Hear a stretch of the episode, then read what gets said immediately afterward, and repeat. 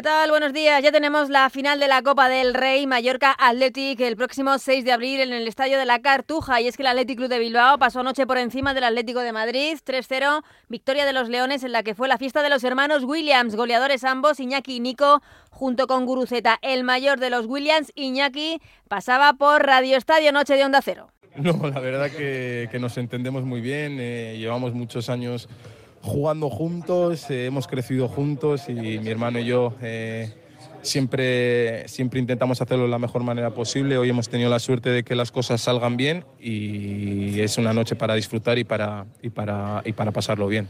Preocupante la imagen que dio el Atlético de Madrid, que no dio la sensación de poder remontar la eliminatoria en ningún momento. Su entrenador Simeone felicitaba al rival. Ocupa mejorar en, los, en lo que hablamos, la contundencia en las dos áreas siempre te ha dado la posibilidad de tener cosas buenas. Padecer de eso, evidentemente, es más difícil. Felicitar al rival porque lo hizo bien y mereció ganar. Y la nota negativa de este encuentro, serios altercados en el inicio del mismo cuando aficionados ultra del Athletic Club de Bilbao quisieron entrar a la fuerza al estadio. Además, día de fiesta ayer para la selección femenina tras proclamarse campeona de la Liga de las Naciones. Fueron recibidas en Moncloa por Pedro Sánchez y también fueron homenajeadas en el Congreso, momento que aprovechó la capitana Irene Paredes para reivindicar el deporte femenino. Decir la necesidad de apoyar el, el deporte femenino, no solo de palabra, que necesitamos unas leyes que, que nos ayuden, que nos, que nos protejan y nos cuiden, porque está visto que con las herramientas adecuadas eh, somos capaces de, de hacer cosas muy grandes.